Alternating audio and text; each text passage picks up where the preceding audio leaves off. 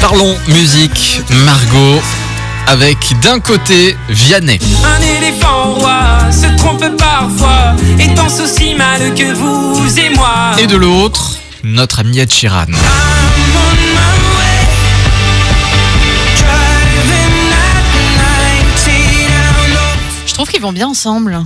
Eh bien, C'est un peu, ça c'est un tombe peu bien. le même univers euh, des, des- des deux côtés, euh, des deux pays. Euh, Le, le Ed Sheeran euh, français, c'est un peu Vianney, j'ai l'impression. Ouais, ça tombe bien parce qu'ils ont plein de points communs. Ils sont devenus papa quasiment en même temps.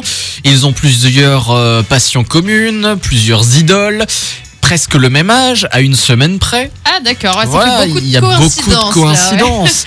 Eh ben, ils ont décidé d'écrire ensemble et d'enregistrer ensemble. Ed Sheeran voulait chanter en français, Vianney voulait chanter en anglais, et ça s'est fait. Vianney est allé chez Ed Sheeran à Londres, il a débarqué avec son ordinateur, son micro, etc.